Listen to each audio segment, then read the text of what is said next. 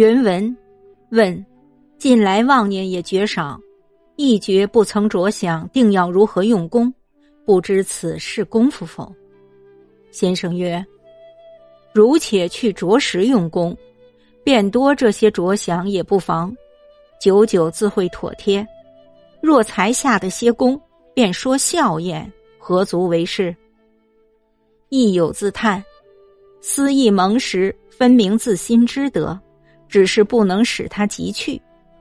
先生曰：“你蒙时这一支便是你的命根，当下即去消磨，便是立命功夫。”夫子说性相近，即孟子说性善，不可专在气质上说。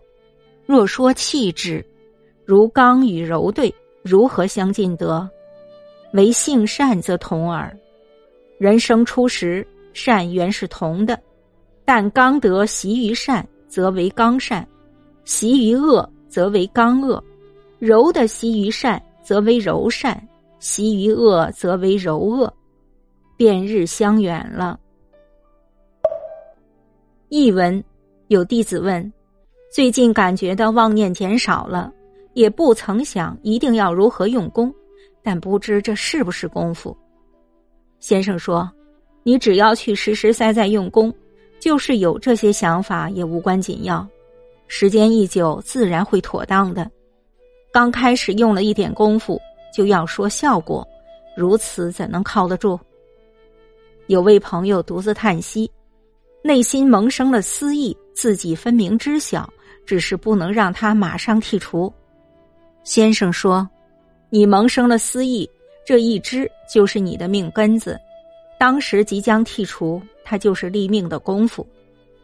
孔子主张的性相近，也就是孟子的性善，不能仅从气质上说性。若从气质上说，刚和柔相对，岂能相近？唯性善是相同的。